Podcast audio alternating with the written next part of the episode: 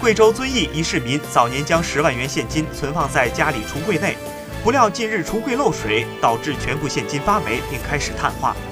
男子赶紧将残损的现金拿到银行兑换，银行工作人员表示，这些纸币硬得像砖头一样，完全没办法分开。大多数钱在二分之一连接处就已经破损了，很难分辨它是一张还是不同的纸币，所以就比较困难。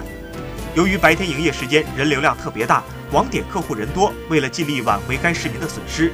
整个银行八个人全员出动，利用晚上时间对破损的人民币进行识别鉴定，最终经过工作人员的努力，认定兑换金额两万七千七百二十五元。